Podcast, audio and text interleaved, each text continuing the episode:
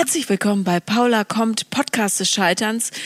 Heute ist mein Gast Monika und ihr werdet nicht glauben, in Deutschland gibt es auch Konversionstherapien, die Homosexuelle von ihrer Homosexualität heilen sollen. Und was Monika erlebt hat, das erfahrt ihr hier. Viel Spaß. Hallo Paula. Hallo, ich wollte schon ewig mit dir reden und ähm, wie das Leben so spielt, vergehen immer Monate, obwohl ich denke, es sind nur Stunden. Also es tut mir sehr leid. Du, es ist alles gut. Jetzt haben wir uns ja gefunden und das sind ja. vielleicht so die wenigen guten Seiten dieser besonderen Zeit, dass man jetzt mal Zeit hat, über solche neuen Wege irgendwie ins Gespräch zu kommen. Das stimmt, obwohl ich äh, ehrlich gesagt gefühlt noch weniger Zeit habe als vorher, weil ich äh, dieses Homeschooling überfordert mich total und ähm, ich muss nebenher noch ein Buch schreiben und mit den Hunden rausgehen und einkaufen und äh, und so weiter und das ist alles ein bisschen, naja. Ja, aber genau dasselbe habe ich hier auch, wobei ja. ich nur einen Hund und nur ein Kind habe, aber genau, oh. es ist wie es ist. Also ich ähm, will so unbedingt mit dir reden, nicht nur weil du ein ganz, ganz toller Mensch bist, sondern weil du auch über ein Thema sprechen kannst, von dem ganz, ganz viele Menschen in diesem Land glauben, es gäbe es hier nicht. Das stimmt. Ja. Das stimmt und das überrascht mich tatsächlich auch immer wieder. Äh, wir beide wollten ja gerne mal über Konversionstherapien sprechen, weil ich das selber über viele, viele Jahre von sehr früh an habe erleiden müssen und ich erlebe tatsächlich, dass meisten Menschen in meinem Umfeld glauben, dass es sowas gar nicht mehr gibt. Mhm. Oder nur in den USA halt. Ja. Genau. Also Konversionstherapien, für alle, die es nicht wissen, ähm, ist äh, dieser Wahnsinn, wenn ähm, meistens kirchliche Organisationen behaupten, man könnte Homosexualität ähm, als Sünde quasi irgendwie wegtherapieren und äh, jeder, der homosexuell ist, ist nur ein verirrtes Schäfchen, äh, das vom Wege abgekommen ist. Und mit ein bisschen äh, Gewaltanwendung emotionaler Art äh, kriegt man das schon wieder hin. Das hast du sehr schön zusammengefasst. Ich musste tatsächlich grinsen, ja. obwohl es kein lustiges Thema ist. Ja, also ähm, lass uns doch mal kurz so einen Rahmen schaffen. Äh, in was äh, für einer Gemeinde bist du denn aufgewachsen? Ich bin in einem hessischen kleinen Dorf in der Nähe von Marburg aufgewachsen, was die ganze Sache natürlich auch schon mal nicht leichter gemacht hat. Und meine Eltern sind in die Stadtmission gegangen, die sich tatsächlich aber in den letzten Jahren äh, für mich positiv weiterentwickelt hat. Aber in der Stadtmission war das ganz klar so, dass äh, das Männer- und Frauenbild klar war. Frauen hatten auch nichts auf der Kanzel zu suchen und Homosexualität, wenn es sie denn überhaupt gab, war eine Sünde, die auf gar keinen Fall ausgelebt werden durfte. So bin ich in eine Familie geboren und es gab da auch überhaupt keinen Zweifel irgendwie dran, dass das so ist und irgendwie in Frage gestellt werden sollte. Mhm. wann äh, oder hast du Geschwister? Nein, ich habe keine Geschwister. Okay, das heißt, äh, alle Hoffnung lag auf dir und dann stellt sich irgendwann raus, verdammt nochmal, das Kind steht auf Frauen. Wie alt warst du da? Das war Anfang der Pubertät, so mit zwölf habe ich das gemerkt mhm. und habe mich natürlich gehütet davor, das irgendjemandem zu sagen, weil ich genau wusste, was das für eine Katastrophe gibt. Mein Vater hatte sich damals sehr abfällig im Fernsehen über diese zwei Löwendompteure, wie heißen sie denn? Siegfried und Roy. Siegfried und Roy, genau. Ja. Hatte der sich ganz abfällig geäußert und ähm, was hat er gesagt? Er hat gesagt, ähm, solche Menschen gehörten mindestens ins Gefängnis, wenn nicht an den Galgen. Wow. Hat er sich viele, viele Jahre später für entschuldigt, aber ich habe nur gedacht, ich sage hier gar nichts mhm. und habe das für mich erstmal behalten. Ich habe bis zu meinem 16. Lebensjahr mit niemandem darüber gesprochen, weil ich dachte so, das geht vielleicht auch wieder weg. Mhm. Ja. Hast du denn irgendwelche körperlichen Kontakte gehabt in der Pubertät? Nein. Das habe ich mir absolut verboten. Also äh, das Thema habe ich für mich probiert, irgendwie so ein bisschen mit Literatur nachzulesen. Ich meine, ich bin Jahrgang 69, damals gab es noch kein Internet und dann geh mal in eine christliche Buchhandlung. Ich kannte auch nur christliche Buchhandlungen mhm. äh, und probiere da irgendwie ein Buch über Homosexualität zu bekommen. Es gab tatsächlich einige und die Information, die halt für mich rüberkam, entweder man kriegt es irgendwie wegtherapiert oder weggebetet oder im schlimmsten Fall muss das Leben eben ohne Sexualität auskommen. Und das habe ich einfach so akzeptiert. Mhm. Also gab es da keinen Moment des Aufbegehrens, wo du gesagt hast, ich will das aber unbedingt und ich. Auf jeden Fall, auf jeden Fall. Und es gab Momente, wo ich in Marburg an Studentenkneipen vorbeigelaufen bin, wo ich wusste, da finden irgendwie auch Frauenpartys statt und wäre da total gerne reingegangen. Aber ich hatte schon Herzrasen, nur alleine an diesen Kneipen vorbeizugehen und, und das irgendwie spannend zu finden. Mhm. Also ich bin in einem im permanenten Druck gewesen, wenn ich das tue, dann kommt der Pfeil des Todes über mich und das wollte ich auf gar keinen Fall. Nee, verständlich. Wie oft seid ihr denn in die Kirche gegangen, so im normalen Alltag? Also jeden Sonntag. Mhm. Und ich bin dann nach der Konfirmation gab es so einen Teenagerkreis da hatten wir dann tatsächlich irgendwann mal auch, äh, sind wir durch den Römerbrief und da gibt es ja in der Bibel, wenn man aus dem Zusammenhang Dinge reißt, schon auch mal so äh, Sätze wie äh, Gott hat sie in schändliche Laster gegeben. Und dann war ich nochmal irgendwie bestätigt darin, dass das auf gar keinen Fall so ist und habe dann aber mit 16 die Stadtmission verlassen und bin in eine Freikirche gegangen, die sich explizit dafür ähm, bekannt gemacht hat, dass Homosexualität dort geheilt wird. Mhm. Und hast du das auf Wunsch deiner Eltern gemacht? Nein. Oder? Das habe ich auf meinen Wunsch gemacht. Meine Eltern haben das, glaube ich, zu diesem Zeitpunkt geahnt. Aber bei uns wurde über sowas überhaupt nicht gesprochen. Weder über Sexualität, also ich wurde auch nicht aufgeklärt und nichts. Und ähm, ich hatte dann irgendwie ein Poster von Martina Navratilova in meinem Zimmer hängen. Das hat meine Mutter einfach abgehängt. Aber mhm. niemand hat zu mir gesagt, äh, was ist denn eigentlich los mit dir? Also es gab natürlich so Cousins und Cousinen, die mal gefragt haben, wann ich denn jetzt endlich mal einen Freund habe. Das fand ich ganz furchtbar. Ähm, aber ich bin da, ich bin da aus freien Stücken in diese neue Gemeinde gegangen und habe dort meine erste Konversionstherapie begonnen mit 16. Aber äh, du bist in die Gemeinde gegangen in dem Wunsch, dass dieses, dieses Hemosex, äh, Hemo, oh Gott, mein Sprachverständnis ist noch nicht ganz, bst. Noch früh. mein, äh, also du bist mit dem Wunsch äh, in diese Gemeinde gegangen, dass deine Homosexualität nicht stattfinden möge. Ja? Genau, also der Leiter der damaligen Gemeinde war bekannt dafür, dass er ehemals homosexuell und jetzt glücklicher, geheilter Heterosexueller ist. Und dem habe ich einen Brief geschrieben und habe geschrieben, ich glaube, ich bin lesbisch, beziehungsweise ich bin mir relativ sicher und ich brauche Hilfe. Also es ist nicht so, dass mich irgendjemand gezwungen hat, das zu machen, sondern ich bin da freiwillig hingegangen. Mhm.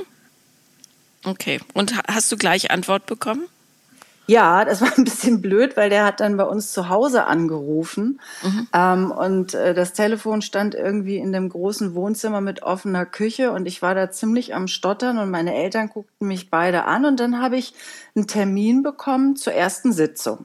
Mhm. Also die haben sich sehr schnell gemeldet. Und hast du deinen Eltern gesagt, was du da machen willst? Nein. Nein, das war für mich so schambesetzt, weil das irgendwie, wenn das mal so im Fernsehen oder so zum Thema war, das war immer so was ganz Schreckliches und Ekliges. Also äh, meine Mutter hat irgendwann mal probiert, mir zu erklären, wie schwule Sex haben. Sie hat es überhaupt nicht irgendwie hingekriegt. Ich weiß auch gar nicht, wie wir auf das Thema kamen, aber ich, hätte ich niemals gemacht. Niemals. Wie, wie haben Schwule denn Sex laut deiner Mutter? Lass mich überlegen. Ich glaube, ich habe tatsächlich, da war ich noch wesentlich kleiner, habe ich sie gefragt und dann hat, hat sie gesagt, die machen das im Po. Mhm. Und ich hatte überhaupt keine Vorstellung, was die im Po machen. da kann man eine ganze Menge machen. Ja. Da kann man eine ganze Menge mitmachen, aber es war nur die Aussage, dass die, das machen die im Po und das ist ganz, ganz, ganz schlimm. Okay. So. Ja. Also es war sowieso alles schlimm, was mit Sexualität zu tun hat, weil das ist einfach nur ein Mittel, um Kinder zu kriegen und ähm, Spaß war zumindest in meiner Familie oder auch in der Gemeinde nicht mit dem mit mit Sexualität verbunden. Und haben deine Eltern denn mehr als einmal Sex gehabt? Weißt du das? ich denke ja, weil mein Vater unbedingt ein Kind wollte. Mhm. Und ich bin erst nach 15 Jahren Ehe geboren. Ah ja. okay. Von daher würde ich davon ausgehen, dass sie äh, das öfter hatten, aber es war tatsächlich äh, auf ein Kind ausgerichtet. Mhm. Okay, und als sie dann schwanger war, weißt du, ob. Das glaube ich nicht. Ja. Aber über sowas wurde wirklich nicht bei uns gesprochen. Ach je. Okay, also du bist zu diesem Typen und hattest deine erste Sitzung. Wie sah die aus? Genau, also das war so, dass der Pfarrer gesagt hat, und das ist natürlich im Nachhinein auch total lustig, ähm, also es war ein Pastor von der freien Gemeinde. Er hat gesagt, er betreut die Männer und seine Frau betreut die Frauen. Mhm. Wo du natürlich auch so im Nachhinein denkst, also eine lesbische Frau, die von einer, von einer anderen Frau seelsorgerlich, äh, therapeutisch begleitet wird, ist wesentlich gefährlicher als alles andere. Mhm. Aber das sah so aus, dass ich mir erstmal ein Buch kaufen musste wo unterschiedliche Themen dann immer irgendwie besprochen wurden. Ganz viel, wie war deine Kindheit, wie war deine Beziehung zu deiner Mutter, wie war deine Beziehung zu deinem Vater, Gab es irgendwelche einschneidenden Erlebnisse, was weiß ich, Geschwister oder Tod von irgendjemanden?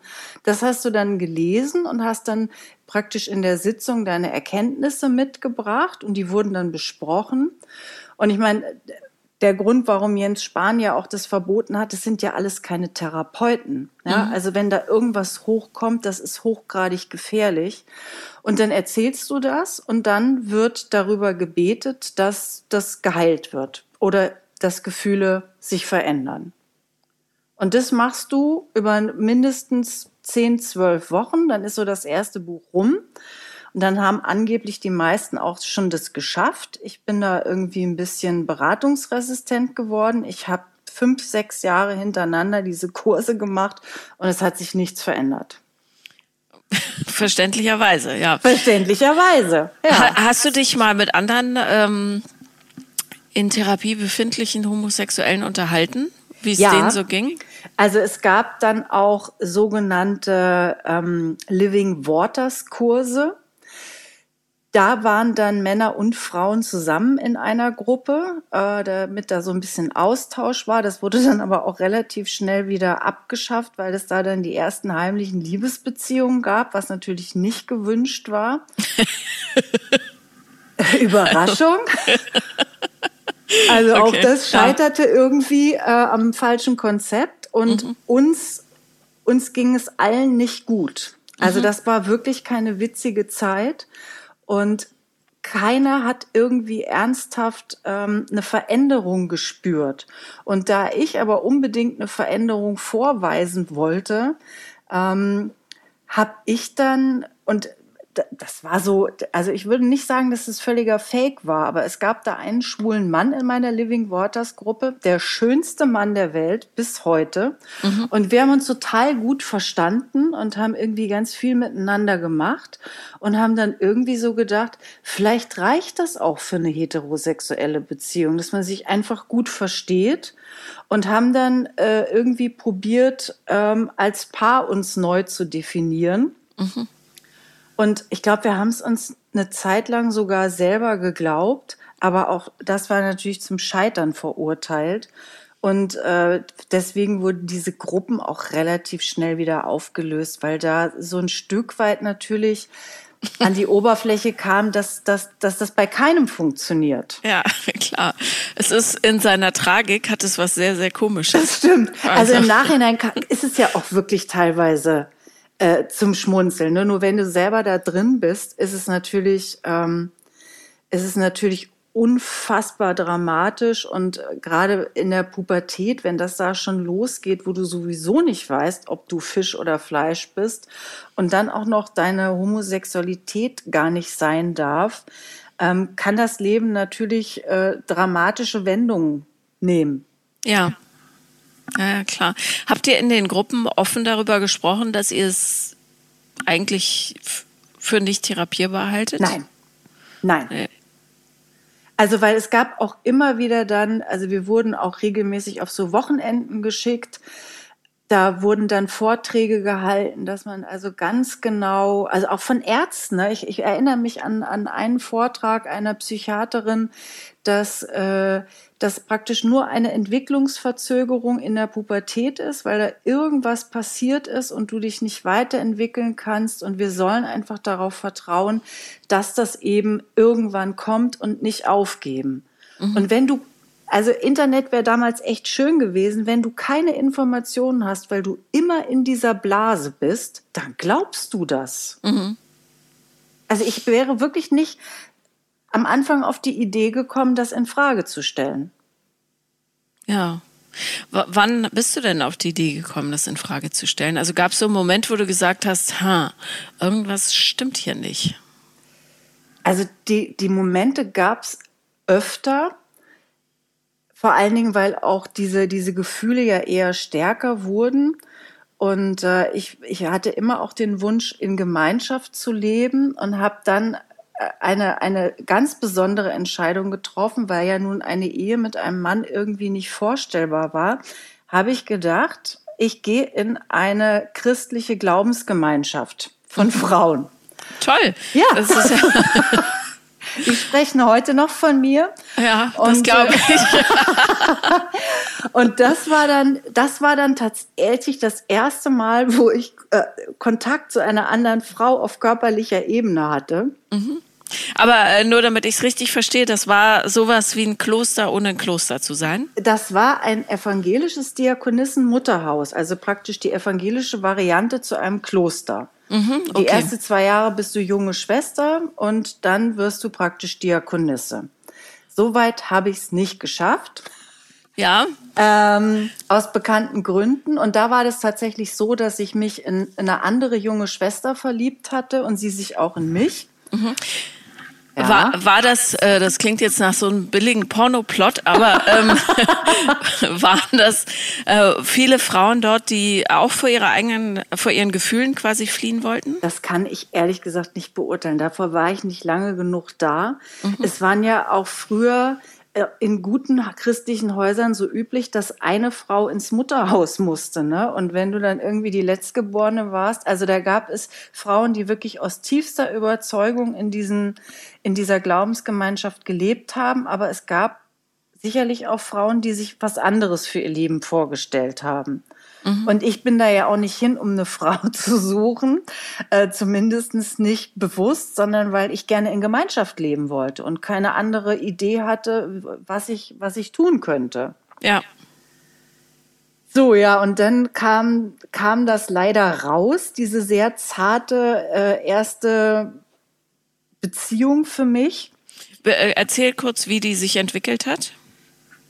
Wir hatten ein Schwimmbad in unserem Mutterhaus, weil es natürlich nicht möglich ist, dass Diakonissen in äh, ein öffentliches Bad gehen, weil die ja ihre Hauben tragen. Und ähm, das geht in einem normalen Schwimmbad nicht. Deswegen hatten wir ein eigenes kleines Schwimmbad.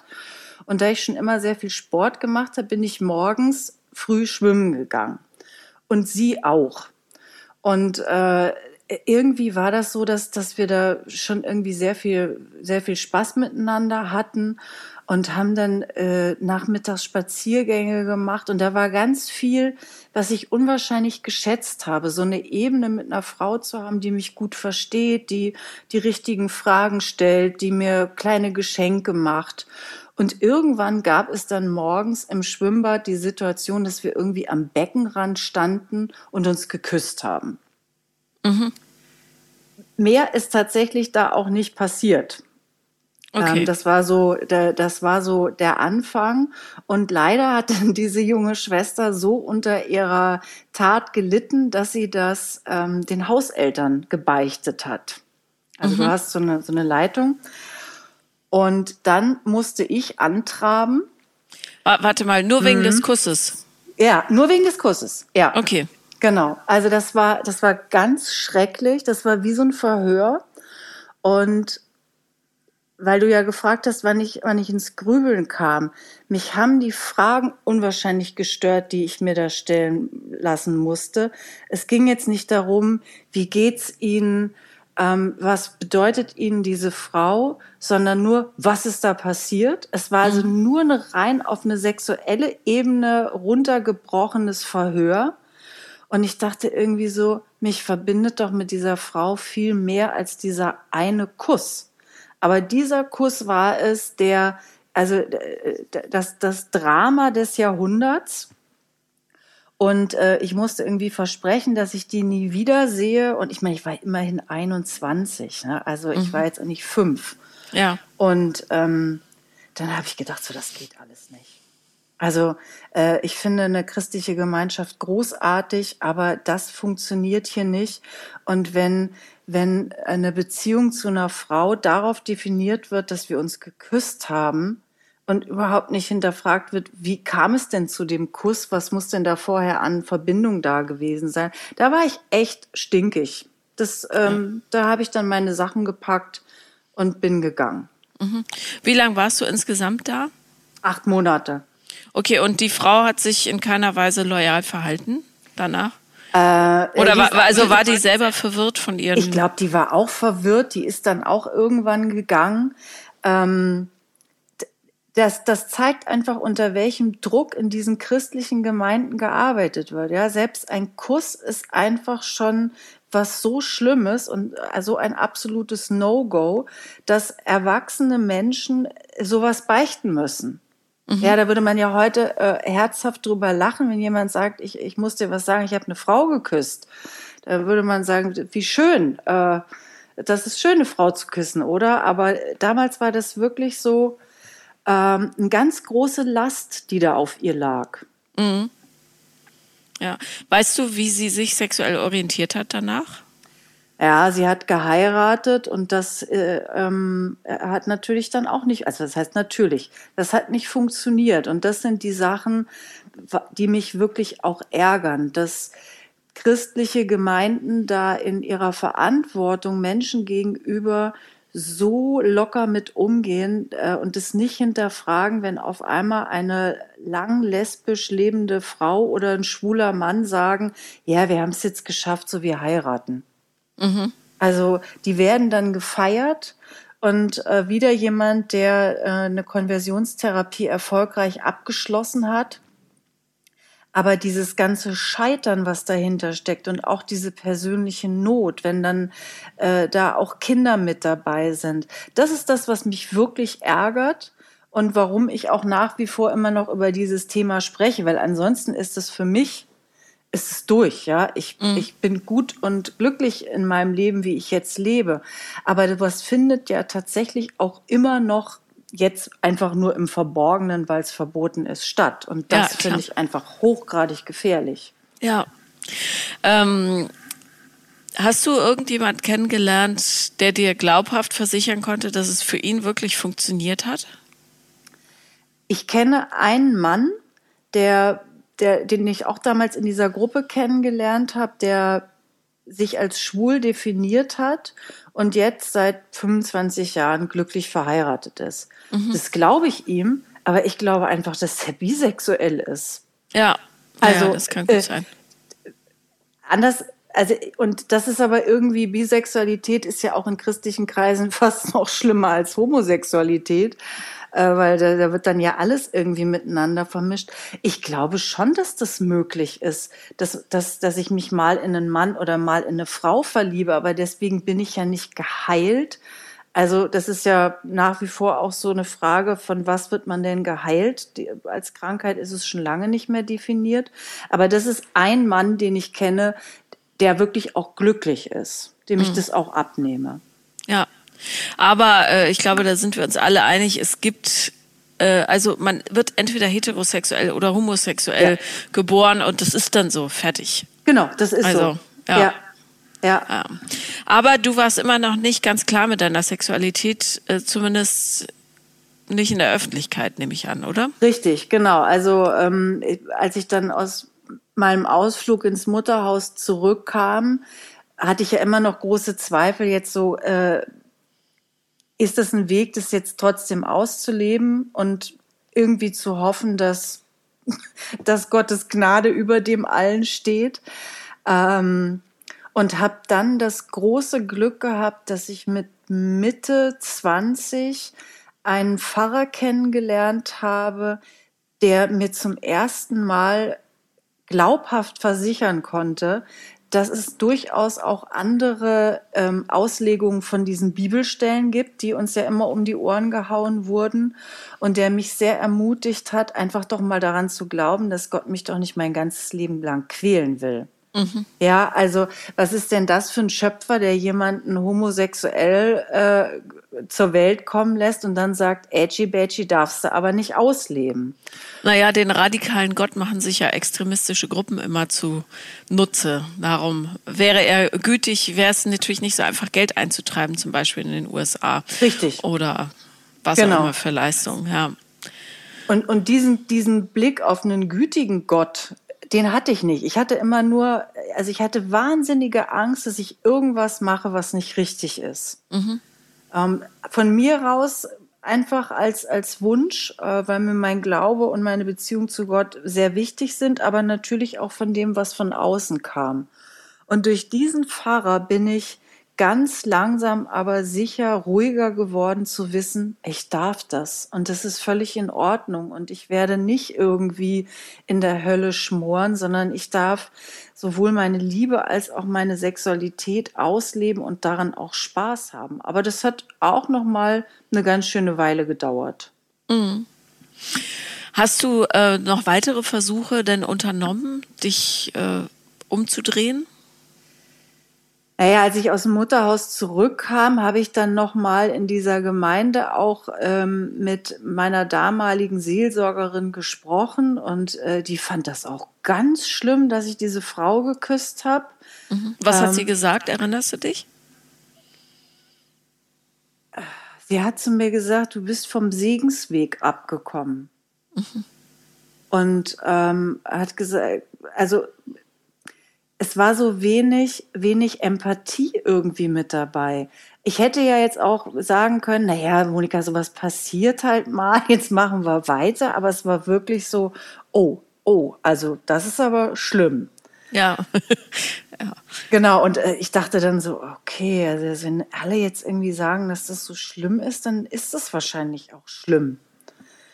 Ähm, aber dadurch, dass ich natürlich auch immer älter geworden bin und Menschen außerhalb meiner christlichen Blase kennengelernt habe und dann äh, auch im pädagogischen Bereich angefangen habe zu arbeiten und da ganz andere Menschen kennengelernt habe, hat sich das Ganze mehr und mehr aufgelöst. Aber äh, also im Nachhinein würde ich natürlich sagen, echt schade, dass das so spät kam, weil ich hätte einfach viele Jahre wesentlich befreiter und schöner leben können, wenn ich nicht immer das Gefühl gehabt hätte, ich darf meine innersten Wünsche und Sehnsüchte gar nicht ausleben. Ja. Hast du denn versucht, mit Männern zu schlafen, um das zu übertünchen quasi? Nee. Nee. Also daran hatte ich wirklich kein Interesse. Ähm, mein, äh, äh mein damaliger Freund, äh, in Anführungsstrichen, der, äh, der, der schwule Mann. Wir haben uns geküsst und das war wirklich sehr schön. Der konnte toll küssen. er konnte wirklich toll küssen. Das sage ja. ich ihm auch heute noch. Ja. Ähm, aber es ist einfach kein Bedürfnis da gewesen, mit einem Mann Sexualität zu erleben. Ja, ist ja auch richtig so. also in deinem Fall. Ja. ich wollte gerade sagen.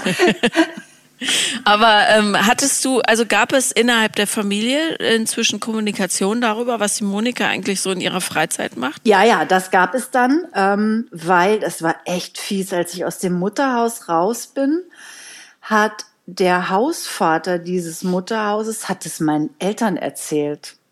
Also, oh, weißt wieso, wieso? Was für ein Vertrauensbruch, das gibt's ja nicht. Unfassbar, oder? Und ähm, mein Vater fand das jetzt gar nicht so schlimm. Ähm, meine Mutter, die sowieso ganz andere Filme mit mir am Laufen hatte, weil äh, äh, sie grundsätzlich mit meinen Lebensentscheidungen nicht glücklich war. Bist du eine Enttäuschung einfach? genau, sie? bin ich eine Enttäuschung ja. von vorne bis hinten. Ja. Und meine Mutter hat dann nur zu mir gesagt, das darf niemand wissen, mhm. niemand. Mhm. Ähm, als mein Vater dann ein paar Jahre später überraschend schnell verstorben war. Der hat mich ja immer noch so ein bisschen geschützt vor ihr. hat sie zu mir gesagt, wenn du das irgendjemandem sagst, hänge ich mich auf. Wo ich so dachte, puh, das ist aber jetzt echt eine Ansage. Ähm, und ich habe wenn ja. du was, wenn du was jemandem sagst, dass wenn ich jemandem aus der Familie erzähle, dass ich lesbisch bin. Oh, wow, okay. Genau, mhm. dann hängt sie sich auf. Mhm. Äh, das habe ich dann auch erstmal so zur Kenntnis genommen und habe dann aber mit einer Tante darüber gesprochen, die mir sehr nahe stand und die, die mir auch sehr wohlgesonnen war. Die hat dann wiederum mit meiner Mutter darüber gesprochen und hat der gesagt, sie soll jetzt mal aufhören, da so ein Theater zu machen. Und daraufhin hat meine Mutter dann aber gesagt, okay, also jetzt gibt's hier in der Familie eine ganz klare Entscheidung. Ähm, Familien feiern entweder mit mir oder mit meiner Tochter. Mhm. Ganz klar gesagt, du bist nicht mehr meine Tochter, hat mich enterbt und ähm, dann auch ganz klar gesagt, so wenn es deine Lebensentscheidung ist, dann haben wir beide nichts mehr miteinander zu tun. Mhm. Wie alt warst du da? 27. Mhm. Und ähm, ja, also es ist schrecklich für dich gewesen, nehme ich an, aber was waren deine ersten Gedanken dazu? Äh, es war trotzdem ein Stück weit ein Befreiungsschlag. Mhm. Also es war, äh, es, es war natürlich irgendwie so das finale Ende von, von meiner Mutter und mir und dieser Beziehung, die wir miteinander hatten. Aber ich hatte dann auch so das Gefühl, okay, ich muss jetzt hier auch keinem mehr Rechenschaft ablegen und ich kann, kann mein Leben leben und muss mich nicht mehr verstecken. Und das habe ich dann halt auch tatsächlich gemacht. Und äh, als ich dann meine erste große Liebe hatte, sind wir auch zusammengezogen und äh, haben das ganz öffentlich so gemacht. Und dann war das für mich aber auch mit diesem Zeitpunkt einfach fertig. Mhm. Und hast du äh, jemals wieder Kontakt zu deiner Mutter gehabt? Ja, habe ich, ähm, weil sie jetzt in einem Zustand ist, in, in einem Pflegeheim mit einer Demenz, wo sie sich an viele Dinge nicht mehr erinnern kann. Mhm. Und da bin ich die Letzte, die da jetzt irgendwie sagt, so, ich besuche dich jetzt nicht oder du warst so garstig zu mir, äh, jetzt bin ich's auch. Ähm, jetzt besuche ich sie und alles ist gut und sie freut sich und ähm, weiß irgendwie, dass ich zu ihr gehöre. Und ich finde das ehrlich gesagt ganz versöhnlich gerade so. Ja, aber hat sie die, das Enterben hat sie wieder zurückgenommen? Nee, das hat sie nicht zurückgenommen. Aber ähm, meine Eltern haben damals einen Erbvertrag gemacht und äh, damit konnte sie eigentlich gar nicht diesen Erbvertrag auflösen. Das Ding ist ungültig, aber sie denkt, oder bis sie noch, solange sie noch klar denken konnte, ähm, denkt, dass sie mich enterbt hat. Mhm, aber hat sie gar nicht. Hat sie gar nicht. Okay. Also ist äh, nicht, dass Wirtschaftlichkeit eine Rolle spielt, aber es wäre ja. Also es war für mich eine schwere Kränkung. Ähm, mhm. Nicht, dass sie mich enterbt hat. Das ist, das ist äh, nebensächlich, aber dass eine Mutter äh, ihrem Kind gegenüber solche Entscheidungen trifft, nur weil die Sexualität nicht mit den eigenen Vorstellungen übereinstimmt und so weit geht zu sagen, du bist nicht mehr mein Kind, das fand ich echt krass. Ja, ist einfach lieblos. Das ist lieblos. Ja. Gab es ähm, Situationen in deiner Kindheit, wo sie dir gezeigt hat, dass sie dich liebt, oder wurdest du immer nur unter bestimmten Bedingungen gemocht? Ich kann mich tatsächlich an wenige erinnern. Ähm ich habe tatsächlich mehr von meinem Vater profitiert der, der mir an unterschiedlichsten Stellen und auch auf unterschiedlichsten Wegen gezeigt hat, dass er mich liebt. Aber meine Mutter wollte, glaube ich, die, die hatte keinen Kinderwunsch. Mhm. Was ja erstmal völlig legitim ist. Es ist halt nur blöd, wenn der Mann einen Kinderwunsch hat und dann kommt das Kind. Und ist und falsch. Es stellt sich auch noch später als äh, Fehlproduktion dar. Aber die hatte, die hatte dann bei meinem Vater tatsächlich auch verloren, ne? weil es gab dann nur noch mich. Mhm. Und das ist natürlich auch nicht gesund. Ja, klar. Meinst du, dass ähm, Neid und Eifersucht auch eine Rolle gespielt haben? Glaube ich schon. Das glaube ich schon. Mhm. Ich meine, also was das Dramatische an diesen Konversionstherapien ist, ähm, dadurch, dass das ja alles keine ausgebildeten Therapeuten sind, du erzählst denen das so, ne, wie dein Verhältnis zu deiner Mutter war, und dann sagen die, ist ja klar. Du suchst eigentlich Mutterliebe. Und deswegen verliebst du dich jetzt in Frauen. Und deswegen äh, ist das bei dir relativ einfach. Wir müssen einfach nur ähm, das Verhältnis zu deiner Mutter auflösen und äh, heil beten und dann wirst du dich auch in Männer verlieben. Mhm, toll. Wenn's und so ich habe gedacht, wär. ja klar, so ist das. Mensch, hätte ich doch selber drauf kommen können. ja, Wahnsinn. Ja. Aber also ich meine, das ist so, das, das ist, ich kenne ja nun wirklich viele Menschen, die diese Therapien gemacht haben. Und äh, ich habe einen schwulen Freund, der hat so eine übergriffige Mutter. Und dann dem haben sie erzählt, naja, äh, äh, du hast so eine Angst vor Frauen, weil deine Mutter ständig äh, an dir rumeiert. Äh, Wenn du das aufgelöst bekommen hast, dann wirst du dich auch in Frauen verlieben. Also es ist eine relativ einfache kausale Erklärung, mhm. ähm, die da abgeliefert werden und die dich natürlich in Verzweiflung bringen, weil wie willst du das auflösen? Naja, vor allen Dingen ist es eine so äh, bestechende Logik, dass du dich ja, ja, als junger Mensch gar nicht dagegen wehren kannst. Ich fand das absolut, äh, absolut überzeugend. Ja, ja, mies. Also ja. was ich immer nicht verstehe, ich bin da nicht in einem religiösen Umfeld aufgewachsen und ich bin auch nicht getauft. Ähm, und Gott ist für mich mehr so eine Art Energie, die uns zusammenhalten sollte. Ähm, aber gerade ein Buch wie die Bibel, die ja im Grunde nichts, also im Groben, ja, natürlich hat sie hässliche, grausame Details und so, aber im Grunde geht es darum, die Hand nach dem anderen auszustrecken mhm. und füreinander da zu sein. Und wenn du sowas predigst, dass du dann nicht schaffst, deinen Nächsten so viel Liebe entgegenzubringen, dass sie sein dürfen, wie sie sind, das will mir einfach nicht in den Kopf. Ich verstehe das bis heute nicht. Also auch mit Rassismus und äh, also diese Ultraevangelikalen in den USA. Ich verstehe nicht, wie man als denkender Mensch langfristig, ja, hm. äh, so agieren kann. Ich, ich verstehe es immer mehr es ist ja auch kein Zufall, dass diese Konversionstherapien, wie du sagst, halt in diesen extremen Kreisen stattfinden. Ne? Also ich, ich gehöre der Landeskirche an und arbeite auch für die Landeskirche. Da gibt es viele lesbische Pfarrerinnen und schwule Pfarrer. Da mhm. ist es überhaupt kein Thema. Die haben tatsächlich aber auch ein anderes Bibelverständnis durch ihr Theologiestudium. Und die Gefahr bei einigen Freikirchen ist, ähm, du kannst dich ja Pastor nennen, das ist ja kein geschützter Begriff. Du hast irgendwie die Bibel gelesen und legst die nach deinem Verständnis aus. Mhm. Und dann werden eben Sachen auch aus dem Zusammenhang gerissen. Man, man kennt die, die kulturellen Hintergründe nicht. Also in der, im Alten Testament wird Homosexualität an mehreren Stellen ganz klar verboten, weil es da um Prostitution an jungen Knaben ging. Ja, zum so, Schutz der Kinder. Zum Schutz der Kinder. Ja. Äh, so, und wenn ich das aber nicht weiß und das einfach nur lese, dann haue ich das natürlich den Menschen um die Ohren. Mhm. Aber das Gebot der Nächstenliebe, was ja über allem steht, wird dann, wird dann nicht so gewichtet. Und das ist einfach das Fatale, dass du sehr, sehr viele Gruppierungen hast, die sich alle ihre eigenen Thesen zusammenbasteln und meinen, aber sie hätten die Wahrheit mit Löffeln gefressen. Und wenn du es wagst, da irgendwie was zu hinterfragen, dann heißt es, die Bibel ist Gottes Wort und die wird eins zu eins gelesen. Mhm. Und das wird sie eben nicht. Mhm. Nee, genau wie der Koran. Genau. Oder die Tora. Ja. Aber ähm, wann hast du dich das erste Mal so richtig frei gefühlt?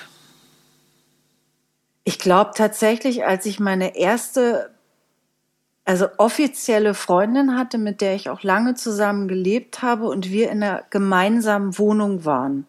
Und irgendwie so, so das war jetzt unsers und es war irgendwie auch nach außen klar, wir verstecken uns nicht und ähm, wir können wir, wir können unser Leben leben und unsere Sexualität genießen und niemand hat mehr das Recht, uns das irgendwie schlecht zu reden.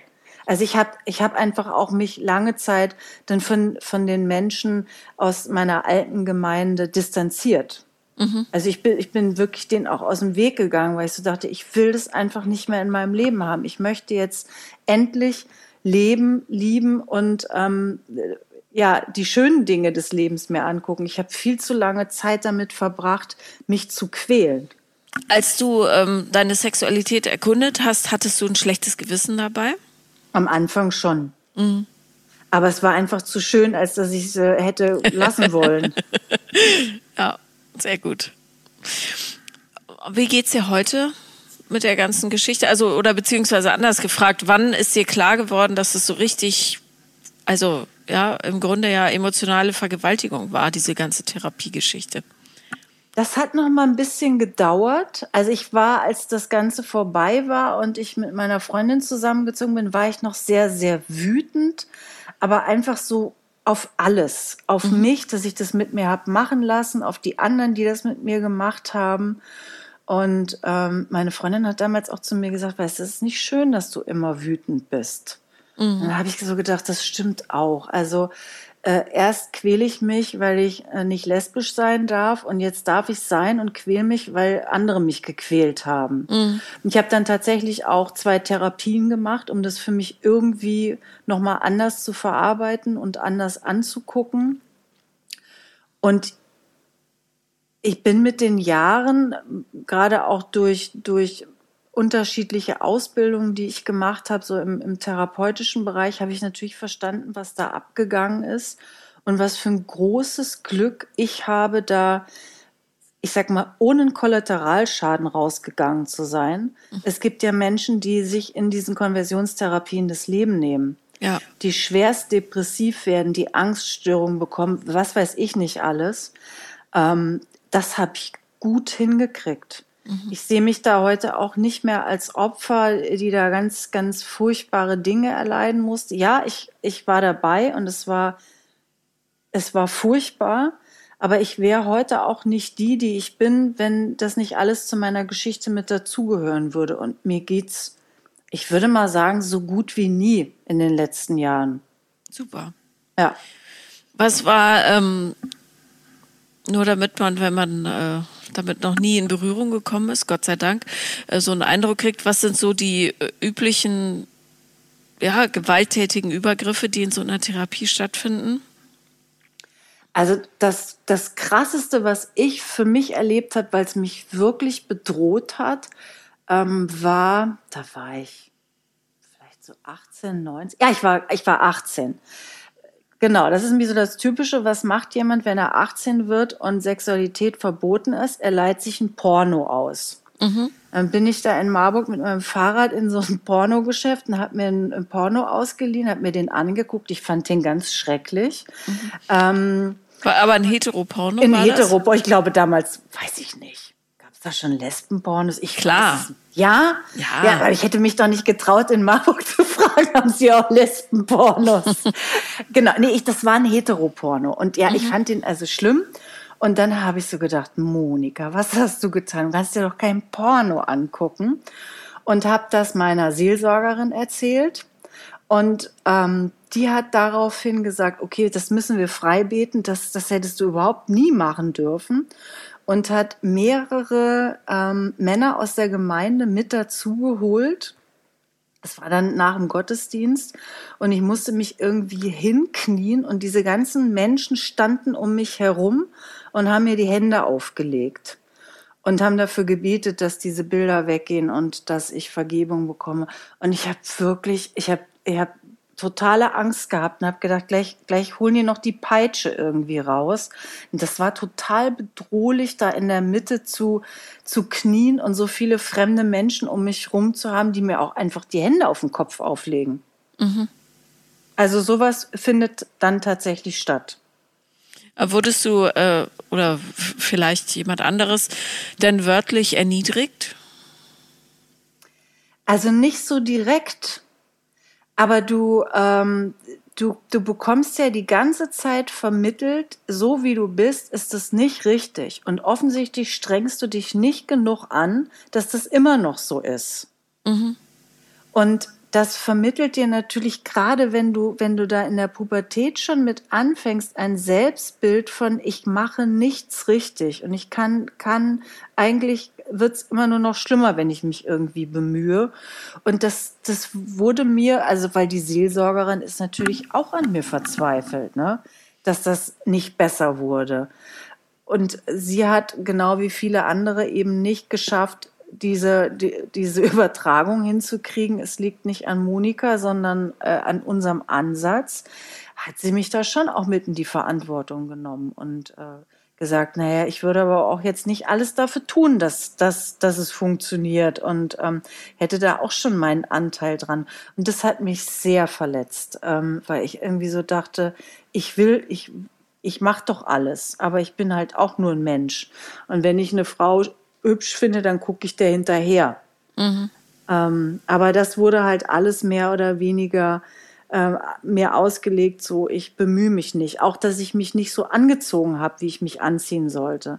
Weil mir wurde gesagt, ich soll Kleider anziehen, ähm, nicht irgendwie Jeans und Turnschuhe, sondern wenn man seine Weiblichkeit eben auch nach außen zeigt, dann verändert das auch was.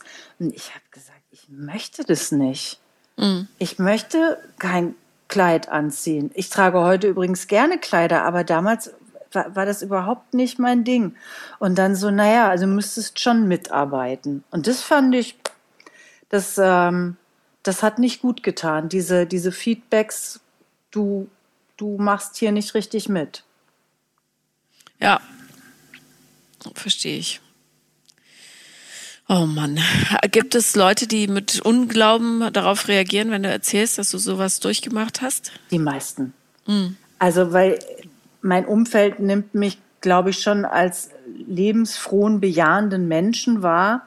Und wenn die dann hören, ähm, dass die ersten fast 30 Jahre eher unlustig waren, können die das kaum glauben, auch dass ich das mitgemacht habe ähm, weil ich so nach außen wirke, als könnte mir keiner was, aber das ist halt auch nur Show. Äh, ich habe das mitgemacht und letztes Jahr auch schon mal ein Interview gegeben, wo ganz viele gesagt haben, das gibt's noch. Und du, gerade du lässt sowas mit dir machen, wo ich sage, ja, ja. Und ihr glaubt nicht, wie viele das noch alle mitmachen. Das ist ja jetzt, ähm, das sind ja nicht wenige Menschen. Ja. Und ähm, wie geht's dir heute? Also was, was macht Monika heute aus? Mich macht erstmal aus, dass ich trotz der Tatsache, dass ich letztes Jahr 50 Jahre alt geworden bin, ähm, mich, mich fast versöhnt fühle. Das war immer mein größtes Ziel, dass ich irgendwie mit mir und meinen Mitmenschen in einer Versöhnung lebe und mit niemandem mehr irgendwie eine offene Rechnung habe. Und das ist fast, fast fertig. Da arbeite ich immer noch dran. Mir geht es gut. Ich habe, ich habe ein, eine glückliche Beziehung in meinem, in meinem Glauben. Ich gehe gerne in die Kirche. Ich arbeite gerne für die Kirche wenn ich eine schöne Frau sehe, freue ich mich und weiß, ich darf mich freuen. Frauen sind einfach schön und daran sich zu erfreuen, ist sicherlich keine Sünde. Und ich, ich lebe einfach sehr, sehr gerne und genieße das, dass ich da ähm, meine Therapeutin sagte damals zu mir, das ist wirklich erstaunlich, dass sie so anständig und lustig geworden sind. Wo ich so dachte, ja, ich hätte wirklich auch anders werden können. Ne? Also ähm, ich, bin, ich bin wirklich dankbar für das Leben, was ich heute lebe. Ja, super. Das ist ganz, ganz toll und das ist ein Glück, was nicht jedem zuteil wird. Aber ähm, wir hoffen, dass die Menschen langsam und allübergreifend verstehen, dass jeder Mensch genau richtig ist, wie er geboren wird und man um Gottes Willen nicht daran rumschrauben soll. Ja. Okay. Dann danke ich dir sehr, sehr, sehr für dieses tolle Gespräch. Hörst du mich noch? Hallo?